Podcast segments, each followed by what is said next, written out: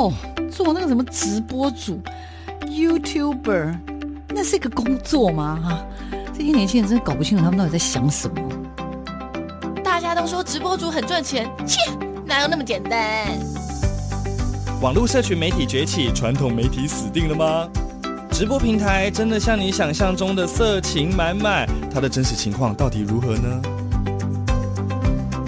哦，个子又不是空气，怎么会外泄？哎呀，只要值钱吗？通通送你啦，随便啦。世界上没有绝对安全的系统，而人性是最大的漏洞。时下你不可不知的科技应用与社群发展，科技社群敲敲门，带你推开趋势的大门。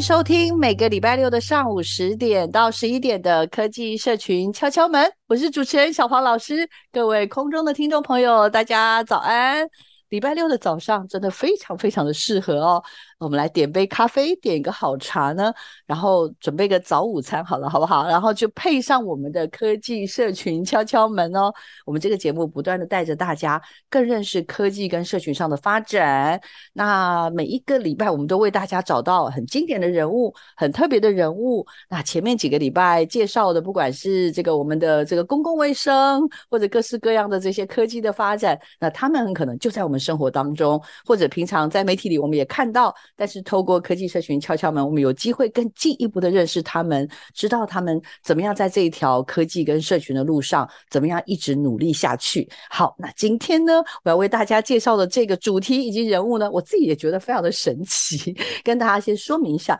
就是呢，因为我之前呢，在一个这个所谓的社群媒体里面看到了一位知名的人物，就是楚世营楚大哥，他因为是我的同事的好朋友，所以我就得知他最近回到台湾，那他就突然间。有一天介绍到说，哦，这这一段时间哦，他非常的喜欢穿的一双鞋子呢，他这次带回来了。可是因为已经穿了一段时间了，他这次要回来新购买一双鞋子。然后可是他的这个，他介绍这鞋子我听都没听过，因为我们听过就是那种商业的品牌嘛，哈。那结果呢，我就看到他介绍这个牌子好酷哦，叫做 F 一一。B E E S 哈，这样子的一个牌子，哎，我真的没听过。那延伸过去之后，我就连连连连过去，发现，天哪，这也是真的是一个太酷、太厉害的鞋子了。到底它有多酷，它有多厉害呢？其实它是一双叫做袜鞋，而且是高达百分之八十六就可以回收。最重要的是，它是 Made in Taiwan，然后我真的觉得太酷了，太有趣了，所以不啰嗦，今天就邀请到这个鞋子的创办人陈古明呢，来到我们的节目现场，然后我想要透过古明，也就是所谓的这个创办人的介绍，诶，这一路以来超过十年以上的时间，哇，他真的是。努力努力又努力，然后他在这两三年开始得奖得奖又得奖。好，我们来赶快欢迎一下我们今天的受访者陈古明，来请。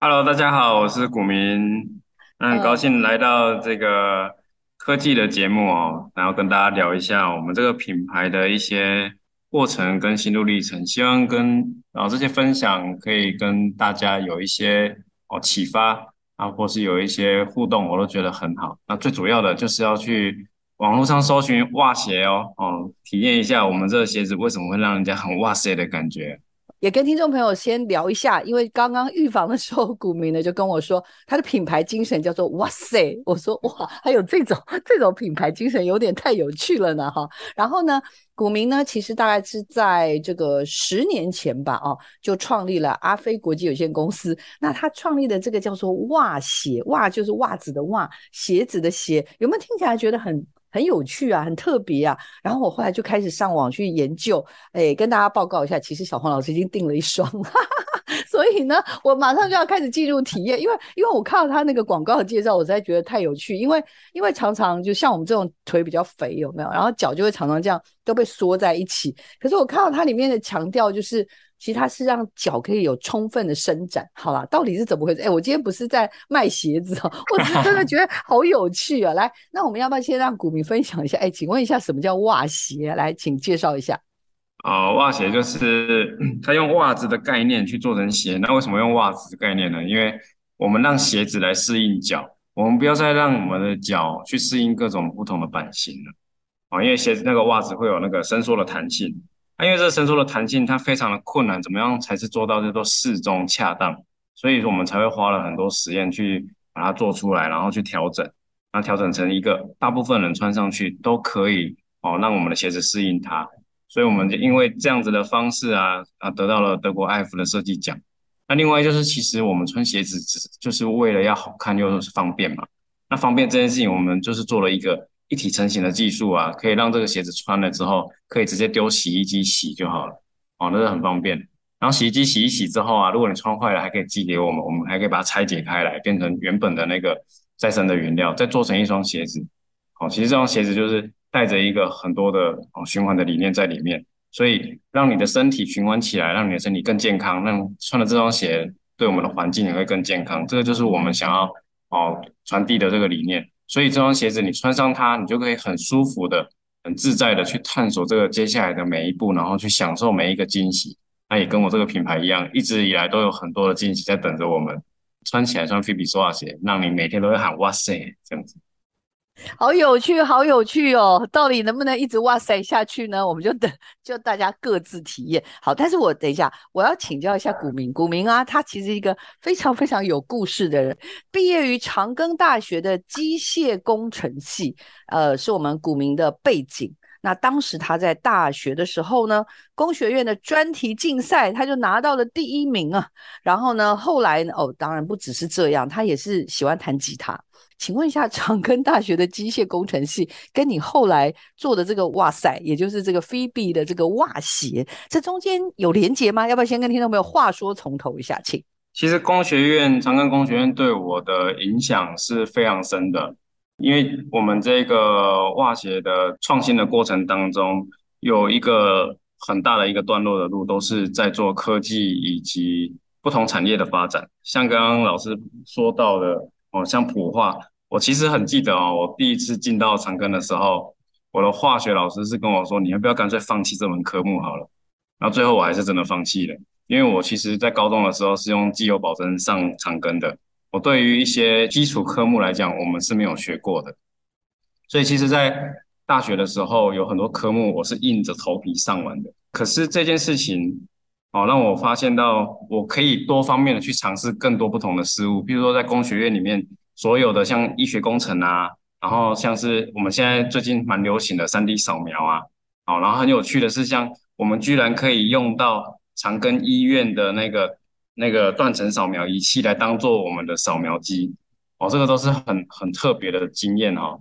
由这些医学工程的概念，以及像这些快速模具啊，然后包含结合我们自己家里面的模具，我去做比对，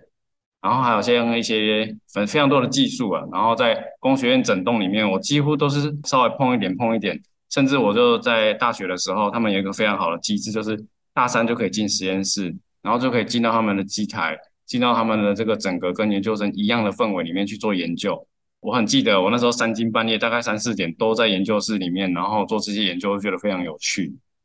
那这些就是造就有造就于我，呃，毕业之后，我就用一样的精神，然后维持了十几年的时间，然后每半年我就引进了一个新的技术，然后到我们公司来，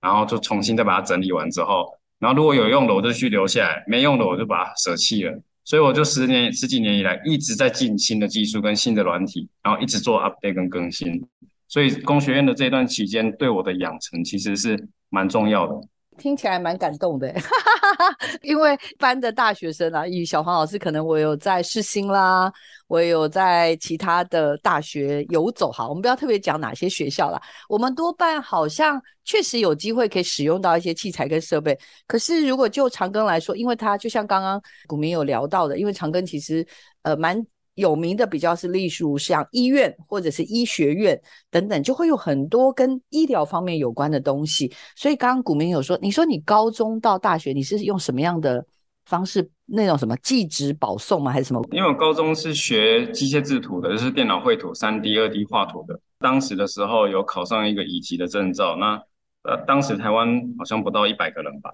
我记得我的那个证号。嗯，那就是用这样的方式。就是可以有一个机油保证的机会，然后他特别就是辅助这些专心在练技术的这些人，然后给一个特别的那个考试，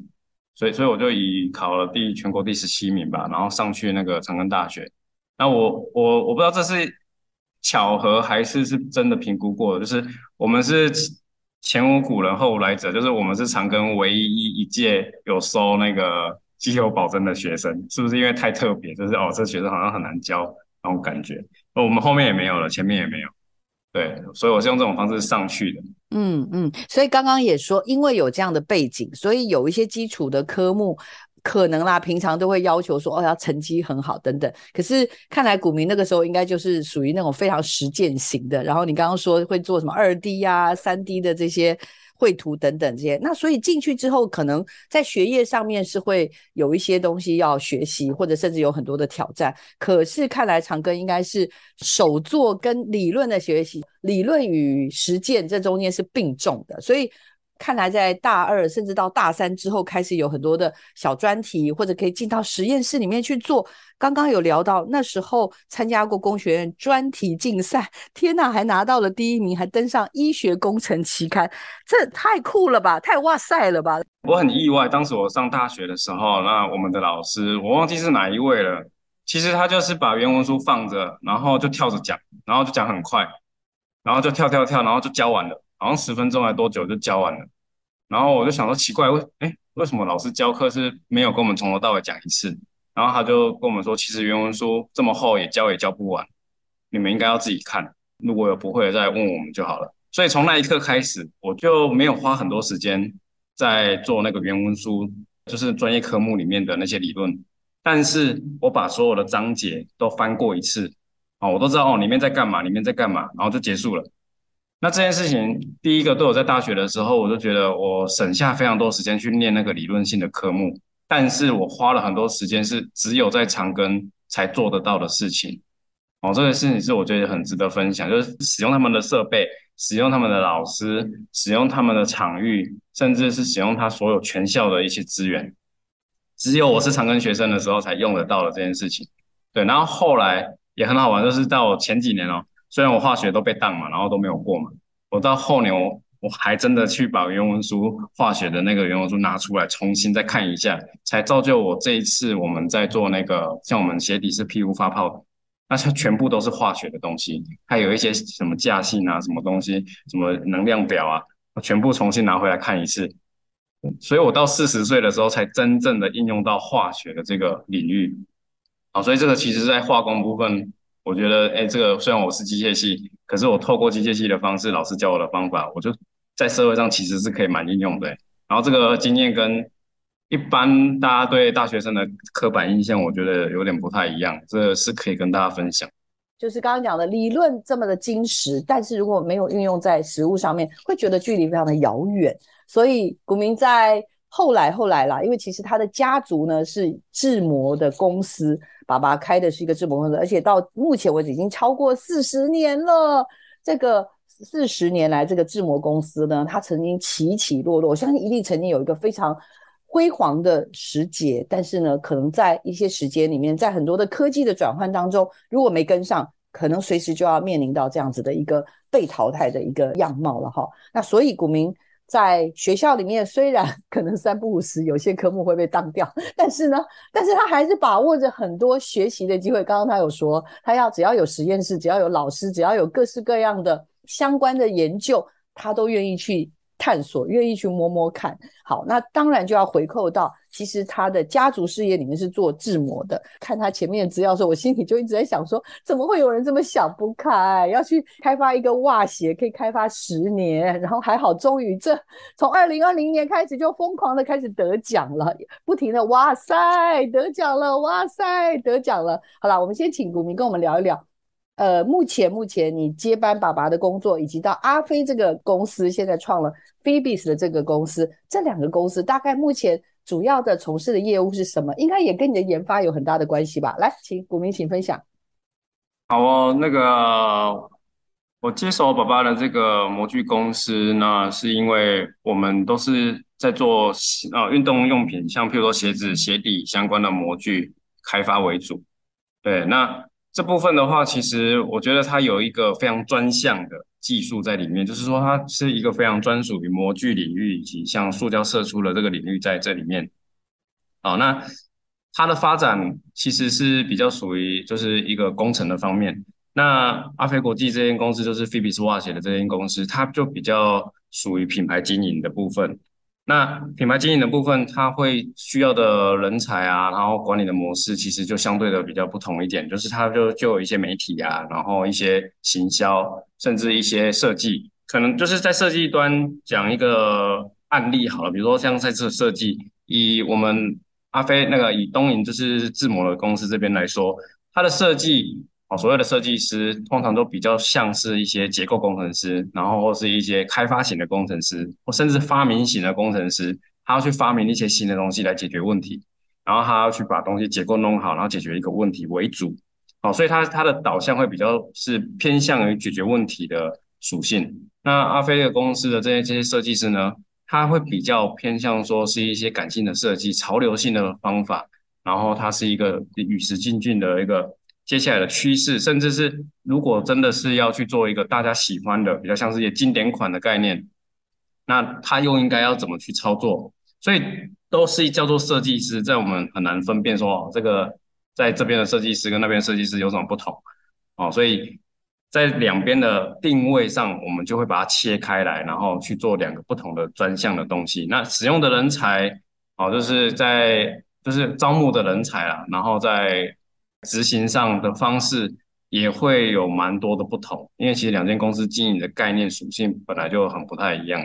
嗯，了解了解。那爸爸的这个公司是做制模的公司嘛？然后在十五年前，那时候其实公司也到了一个阶段了，那时候还在思考说要不要继续做下去，对不对？我相信应该是那时候是一个很大的一个考验期。但是后来当然就是。我们的股民，也就是哇塞先生呢，就已经决定决定，就是继续呃延伸下去，而且最主要是，据说客户也就是真的找上门来，例如世界知名的高尔夫球的品牌叫做 FootJoy，我刚刚跟他说，哎，不好意思，小黄老师认识这个牌子，这牌子很贵的，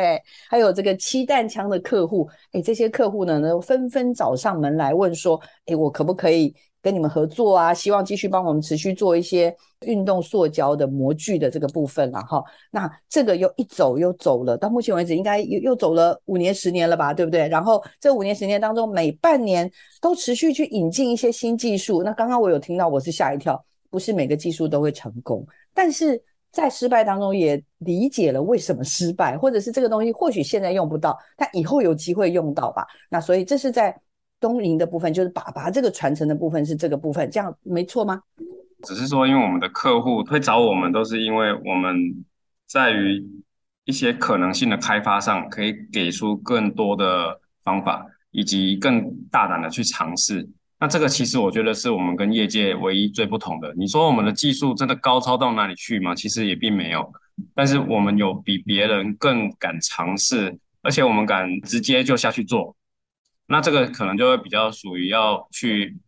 涵盖着比较多的跨领域的整合。那我们的好处就是，我可以一站式的，然后全部把它融合在我的电脑里面，然后跟客户直接沟通。然后客户只要说出一种哦，如果我这样的话会发生什么事，我就可以马上模拟出来给他看。然后如果是这样的话，会又会发生什么事？那我可以透过不同产业的观点，直接跟他讲说，那这个会怎么样？那一个工厂可能会怎么样？那这个材料会发生这样的事情，所以它有点像是我是人工的模拟器啊，哦，所以这样子让我们得到了这些订单，这样子。就是我们举个例子好了，我我刚刚这样听起来很有趣，就是你你不是说你高中的时候是用什么二 D、三 D 的这些绘图嘛，那是你的专长嘛，对不对哈？然后到了大学呢，就是修机械工程，那机械工程其实也是因为长庚也怎么讲，医学也很强，所以就是变成有点跨领域喽。然后所以你有机会去。呃，认识尝试很多东西，然后甚至你刚刚玉坊有跟我说，你的专题竞赛的第一名，你的作品是什么？头盖骨的纤维化的扫描啦，3D 重建啊，用模具去做这些东西，然后甚至最后呃用手工开发，用电脑开发去做一些比对，然后回到我们现在最后回来接爸爸的公司，是做所谓的塑胶的模具开发的时候，一样客户可能就会。比如说高尔夫球的话，因为它可能是场地的关系，然后还有就是好像它都在草地上走吧，是不是？所以是什么？要有什么类似钉鞋啦，或者是什么？我这我自己乱讲的，我不知道对不对？对，会有钉鞋，对，是不是？所以就是因为刚刚这个我们的股民有跟我聊说，其实 FootJoy 的那个鞋底是不是好像几乎都是你们做的，是吧？所以这个东西是不是你一路以来的这种？跨跨跨的专长，甚至你刚刚说的什么人工模拟器，这应该也用到你之前高中或大学学的东西了跟我们分享一下，好不好？它跨了很多的领域，譬如说像在我们这边的话，可以直接模拟像哦一些模具的结构啊，那这个在生产的时候是不是可行的？因为设计师最常发生的就是他想做，但是模具或是实际上做不到嘛。那我们就可以跟设计师讨论说，哎，他这样做的时候，模具会发生什么事情？哦，那模具发生什么事情？那通常到这边，一般的模具厂就结束了。可是我们会再继续的往下走，说这个东西到射出界会发生什么事情？那射出完之后，它要跟我们的中底像发泡材料又要合在一起的时候，它会又会发生什么事情？那它完了之后还要进鞋厂去贴贴成它的一双鞋子嘛？那贴完之后又会发生什么事情？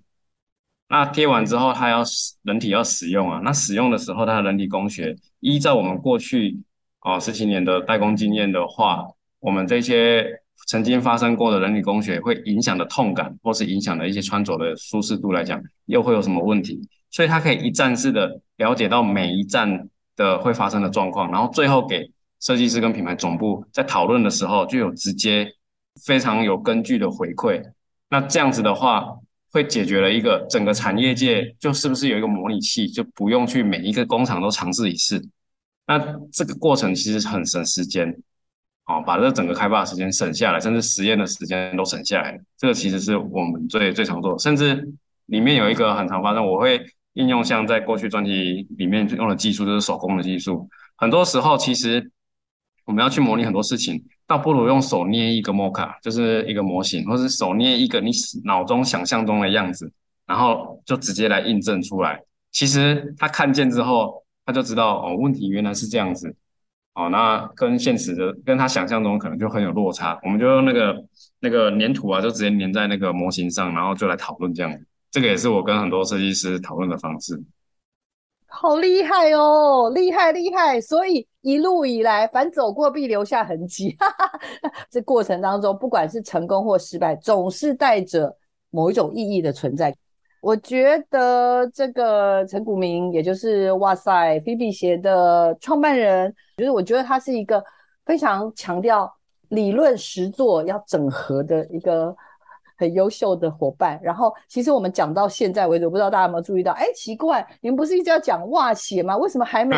为什么还没讲到袜鞋呢？抱歉，我要跟听众朋友说，我们真的就是要做一些前置的了解，你才知道这个袜鞋有多么的感人。为什么？因为这袜鞋呢，我相信我们的股民也不是第一个做袜鞋的人，但是，但是他现在所研发的 Phoebe's 的这个鞋子，我觉得他的。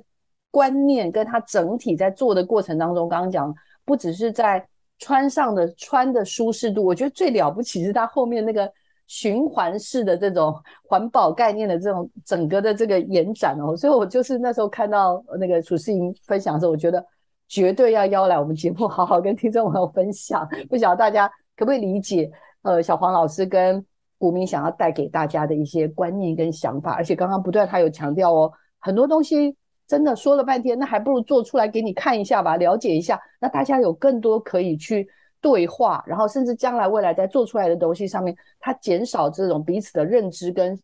食品之间的落差。所以我觉得在这个过程当中有太多太多值得我们学习的地方。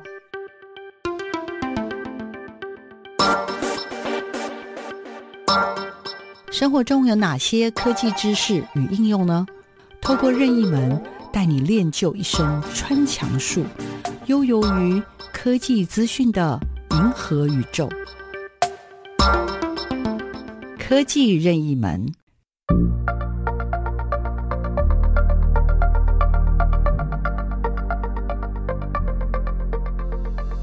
大家好，今天跟大家分享一下模具这一个技术的概念。那模具的东西，其实在我们日常生活当中，其实蛮常看到的。就像是我们去买鸡蛋糕的时候，你看到它挤上那个一个洞一个洞里面，像有一些是哆啦 A 梦啊，有一些是可能是一只鱼啊、鲷鱼啊。其实那一块金属的板子就像是一个模具的概念一样。那你把一个可以被塑形的材料，好像是我们那个面粉，哦，就是它是软的，把它弄进去，然后它把它两边盖起来之后，它在里面就会生成那个样子。然后你把模具打开，它就有一个一只鱼跑出来了，那个就是模具的概念。所以它应用的不同的材料也好，还是不同的技术，它就有不同的模具开发的技术在里面。哦，那做法也有很多不同的方式。那最主要的方式就是希望我们把那个固定的外形，透过同一个模具把它塑造出来。这样你了解什么是模具了吗？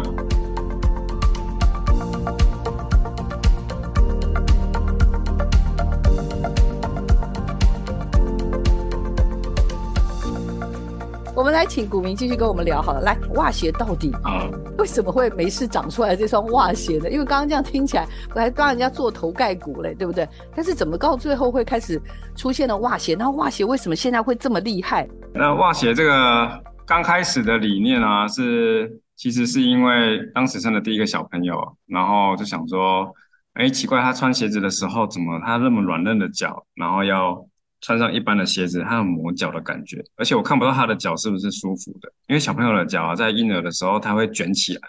然后脚趾头会会缩起来，所以我就想说，应该要穿软一点的鞋子，让他比较舒服一点，当做还没走路的时候，他就是可以好好的去探索他的每一步这样子。当时就有这样的感觉，可是去找了很多软的鞋子啊，发现每一双鞋子都会掉，所以我才。因为这个开发魂又起来，然后碰我就开发一双给他穿好，然后就是这样子起来。那当时其实也没有特别想说要创一个什么，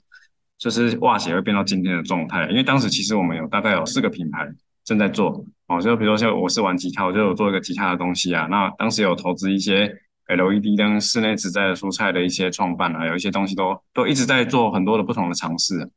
那后来就是觉得，嗯，这件事情。鞋业是本业，而且又是开发型的，而且这我觉得这个东西可能未来应该会有市场。而且我脑中其实对这个 scope 蛮清楚，就是说它应该是会有一双怎么样的鞋子，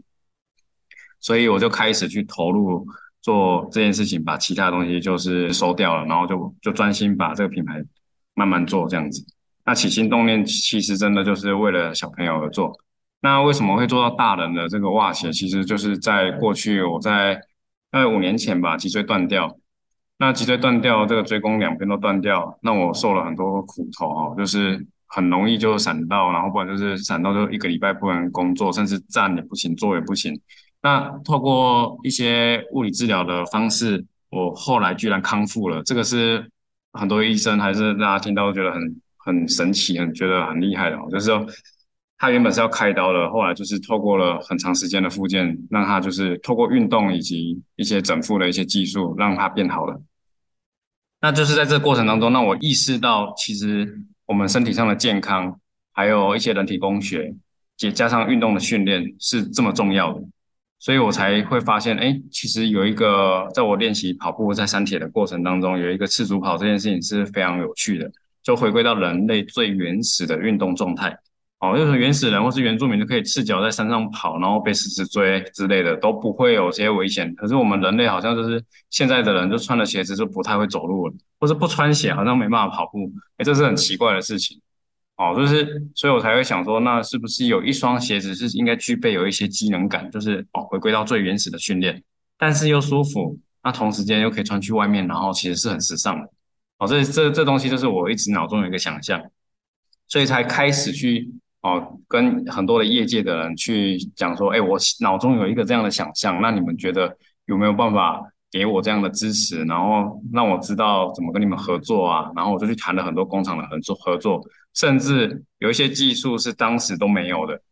然后只是我脑中的想象，然后我就是一直散布的这样子的讯息给很多的我认识的工厂，跟请大家帮我引荐新的哦有相关技术的人。在这个过程当中，就是不断的做实验嘛，然后不断的去尝试新的机器也好，新的制程也好，去符合我脑中的那个想法。所以我们经历了很多不可思议的过程哦，一直到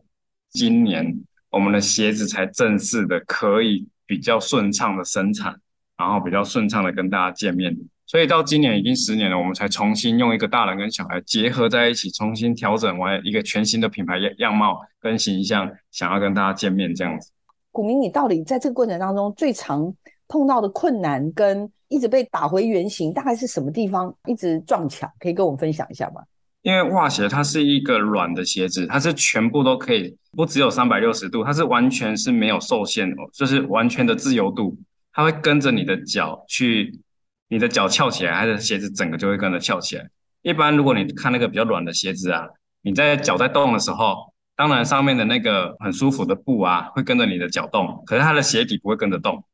那就会变成是有一个就是很像穿拖鞋一样，你的脚跟鞋底会分开。那也是因为我们是做软鞋的关系呀，所以我们在工程上完全没有一个标准可以去制定，因为工程上就是用公差嘛，就是哦这个东西做出来就是差了几 millimeter 或几公分，哦那这个东西是怎么做？所以你要把袜子量化成。每一个 size 都很精准，然后每一个 size 它的弹性都要一模一样。那你想，它是一个编织的过程，然后它我们一双鞋子又有五区的编织，又有五个不同的密度跟弹性，那我们就要去做很多很多的尝试，甚至有可能今天织完觉得已经 OK 了，但是下一个阶段是没办法被复制的，因为可能当时的师傅跟机台 他也不知道是怎么做出来的，它牵扯的因素是蛮大的，所以在于一个软性的材料上面。没有一个制定的标准的时候，就会变得非常困难。然后全业界的人就会跟你说，你到底要怎么去控制好这件事情？因为每次做都每次都不同，所以在这个过程当中，我就去找了很多的这个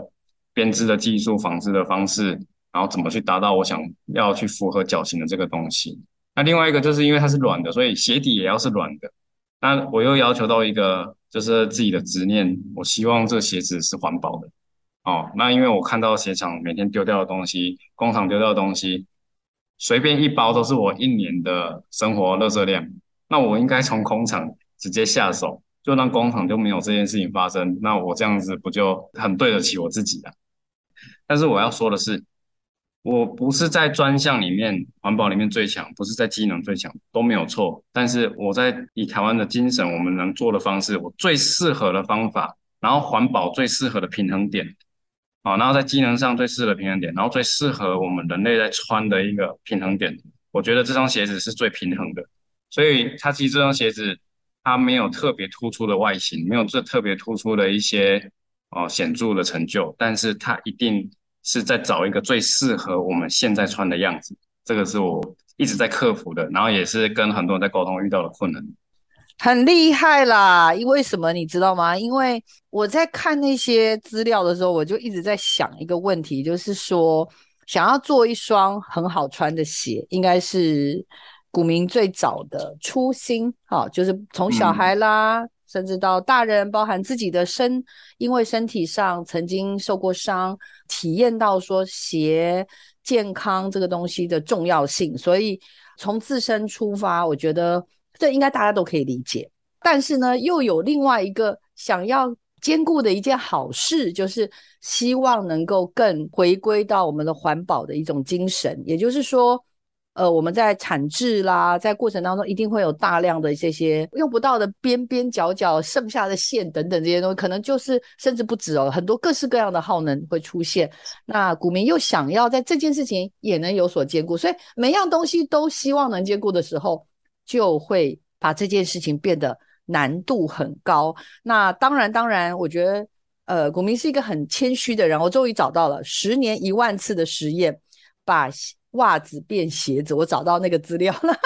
因为其实这边就是在强调他不断不断的去创新的实验。而且我刚刚这样听起来，你真的比较像一个宗教家，就是要一直告诉大家你想要做什么，然后一直跟说。我要做这件事，我觉得这件事很好，我觉得这件事情很重要，你要不要加入？然后呢，别人可能第一次不理你，第三次不理你，听给他听你讲十次，然后讲五十次，想说这家伙怎么过了这么多年，他还在讲呢？看来他是真心的，他不是这样做一做就不 玩了。所以呢，好吧，那我来想想看。好，其实我们也都是类似的行业，我我好像真的可以帮他一点，或者是觉得。慢慢慢慢，呃，与时俱俱进嘛。刚刚有讲将近十年，所以很多的观念、很多的技术也一步一步的到位了。所以我相信这也是股民为什么就是慢慢慢慢有机会，终于在第七年、第八年、第九年、第十年，好像慢慢的走出了。一条属于自己独一无二的道路吧。我是在看你整个在发展这个袜鞋的时候的一个心路历程，要不要跟我们分享一下这过程？有没有人叫你别做了？尤其家人有没有跟你说，你就好好的赚你的那个 FootJoy 的钱就好了，不要再搞这些了？有没有？啊，这些声音一定都会有啦，因为不管你怎么做，都有人持反对意见嘛。你想清楚，然后你不要就是很含糊的做决定。其实我觉得这样对得起自己，然后活在当下，这就很很足够了。你刚刚说到这个，其实我蛮蛮感动的，就是说我回想到这个品牌一路以以来啊，就是非常多的人帮助过我，然后他们不管是真心或无心的啊，或是说纯粹就是为了利益也好，但是我觉得这些东西没有他们的这样的支持，甚至投资，我不可能会走到今天这段路。我这一路来，其实根本它不是真的，就是我创造的，它其实是一个台湾的鞋子，太多人参与到这样的事情了。因为这个十年来，这过程刚刚讲，一定有很多呃起起伏伏，甚至有很多的撞墙期，这很可怕。前面你会觉得自己很孤单，很可能只有只有身边少少的一点点人，大概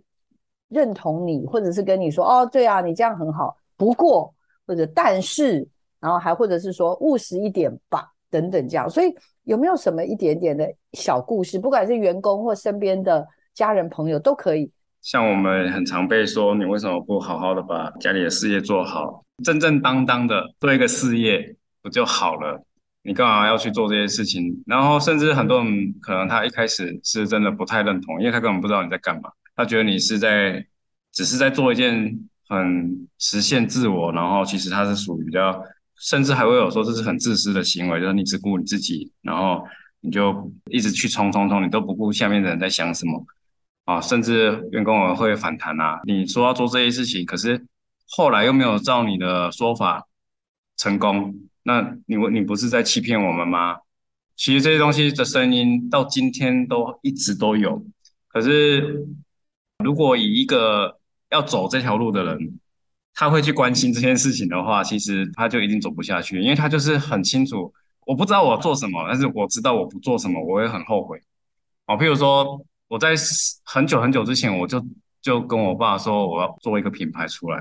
那他的原因就是因为自己心里面就是有一种感觉，但是那时候找不到。后来有一个事件让我非常确定，就是我把我们我爸爸以前过去研发的东西泼上网之后。我我没有展露出这些客人是谁，但是我只把我的作品放网络上去公开的时候，这些过去的客人全部都打电话来说，你马上下架，你不能让人家知道我们在你那边做的，甚至你不能跟人家说你在做这个。我其实是蛮 shock，就是说为什么我爸爸努力了这么久，他告诉我他在这一生的投入这么久，他却没办法告诉别人他是谁，只能够是客户拿来宣扬。或是在餐会上面去包养他，给你说说的这种安慰你，这样就是好像你很厉害这样子。可在公开的场合都不能讲你是谁，我就发现那我做代工还有什么？就是做这件事情是我喜欢的吗？我就觉得我不要，不要，我以后做了很久之后还都不能说我是谁，而且不能跟他说我的代表作是什么。所以这样事情就让我觉得我非得走这条路，或是相关的方式不可。对，所以我不做，我会很后悔。对，然后像很多人会跟我说，那你这样子赚的钱不就全部都花光光了？然后你到底在烧钱？然后你就是因为家里面过太好啊，然后家里面怎么样，以前都没给无无忧无虑的生活，你才会有这种想法。如果你是我们哈，然后才不会有这种为了生活三餐的人，才不会有这种想法。当然啦，相对的，我在某种程度上是比别人好，但是比我好的更有一百倍，我都还是苦二代。都还要自己去创创造东西，这样的比较其实是很不客观，而且是很很没必要的。这样的方式的话，其实当时也曾经冲击过我很大一阵子。可是我后来发现，其实这件事情根本对我来讲，我就是我只想我不做会怎么样，其实比较简单一点。那当时也有一次我记得很深的经验，就是有一个就是也很认同我的一个朋友，他在美国的一个知名品牌，他说有没有机会。是不是可以邀请你来我们这边面试看看，然后来做这件事情，然后你把品牌先放着。我希望你来这边看两年，来看看大品牌怎么操作，之后回台湾或许有更好的发展。对，那我其实也觉得这个机会好像蛮不错的。后来我就跟我老婆讨论，我老婆就说孩子都大了，他已经穿不下我们的童鞋了。你觉得你想要再继续做，给他们再继续往下走的日子，还是你要去出去，我们就全家陪着你去，不管你做什么决定，我们都很支持你。可是我也一样，我就在想，我不去那边工作，我好像也不会怎么样。可是我不做小朋友的鞋子，把它变成大人的，我觉得我会后悔。就是到我老了，我都会觉得这件事情我没办法释怀。所以我就跟我老婆，那我们可不可以冲一把？即便我们现在资金真的很不够，而且我们根本没有什么太多的积蓄可以再去做这件事情。然后我就说我不管我，反正我就是要做，因为我觉得市场是做出来的，市场不是赚回来的。只要做了，有人认同的，钱就会自然会进来。这个是我的一个一个理念。诶，因为我们预防的时候，你有跟我聊到什么？你的精神是叫什么？一期一会吗？类似像这种东西，这个部分要不要再也跟我们再做一些延伸？因为我相信接下来还有很多很多新的可能性。来，你的好，这个是从我们那个就是我的哲学老师楚世颖那边学来的啦。就是哦，我很感谢他给我非常多的思考的一些启发点，还有。思考的技术哦，这让我可以很更深刻的去体会到我到底要怎么做。那一起一会这件事情，就是我们就保持着一个全新的每天哦，就起床了之后，你就把它当成是你都没有碰过任何事情哦，所所有的事情都是新鲜的哦。比如说吃冰淇淋，你都不把它当成它是冰的，你可能都不知道它是冰的哦，你以为它是热的还是什么样，你就去尝试用一个全新的方法、全新的心态去尝试这个哦吃冰的感觉。让你重新的再体会它。那延伸到我这个品牌的话，其实又有点像是，你就没有预期着哦，这个人来跟你谈，你你想要发生什么事情？那你用一个全新的感受，重新的去认识他，然后重新的去把这个技术也好，这个鞋子也好，还是这个感觉也好，啊，或是这个设计师，哦，然后或是现在这个潮流，你重新的去体会它，你会发现每天呢、啊，你就会叫你起床了，就是那种惊喜感。哦，我接下来今天会发生什么事，我都好期待！哦，这个是我这个品牌想要给人家的，所以我只是透过这个鞋子，然后去传递这样子的感受，哦，然后去传扬这样的精神。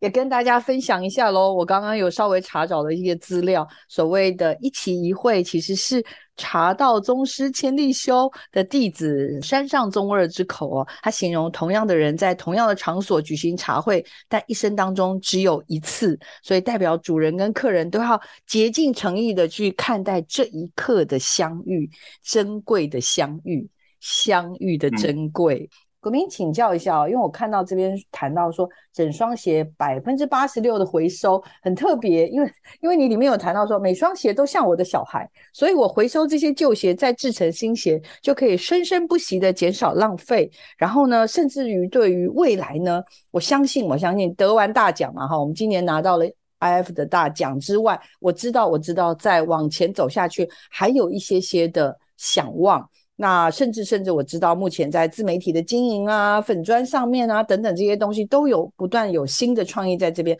所以跟我们聊聊好不好？股民，如果可以的话，来先往前，眼睛闭上，往前想一年、三年、五年、十年，希望我们的 Phoebis 成为什么样的一个品牌？我们希望带给大家什么样不一样的可能性，好不好？来，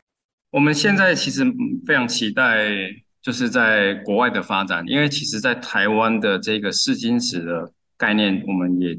做了第一步的哦，完整度都做了差不多了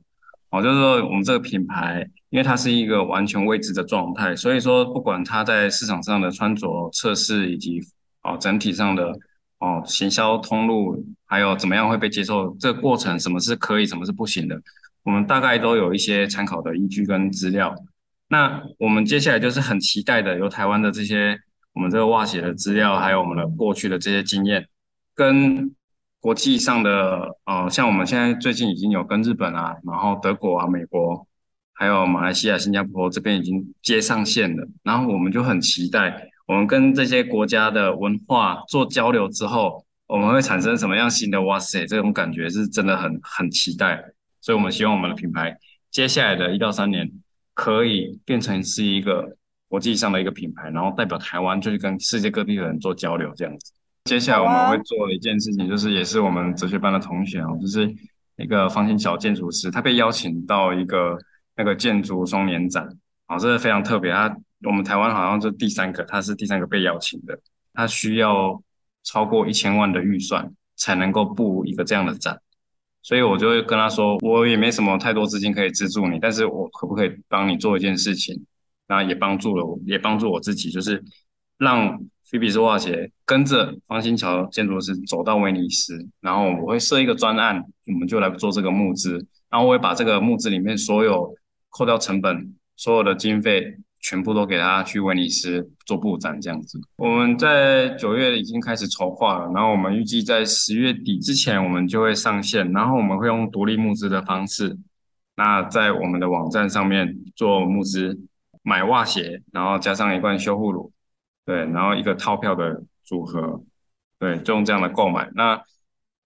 买袜鞋，然后让赞助方新桥建筑师走到国际上去，帮助台湾的循环经济做发声，这个是我们想资助他的事情。那我们会把这一次的盈余，哦，就是扣除掉成本之后，所有的盈余都哦赞助那个建筑师。帮助台湾走到威尼斯的这个企划的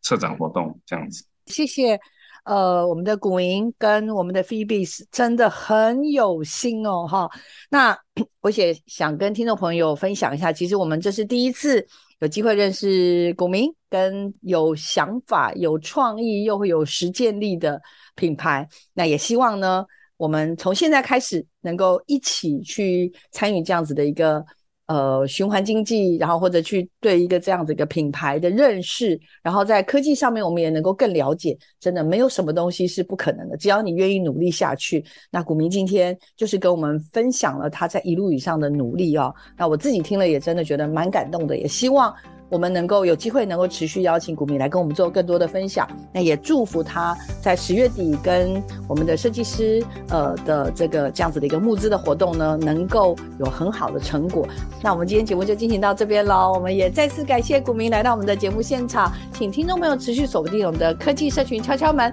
我们谢谢古明，谢谢大家，拜拜，拜拜。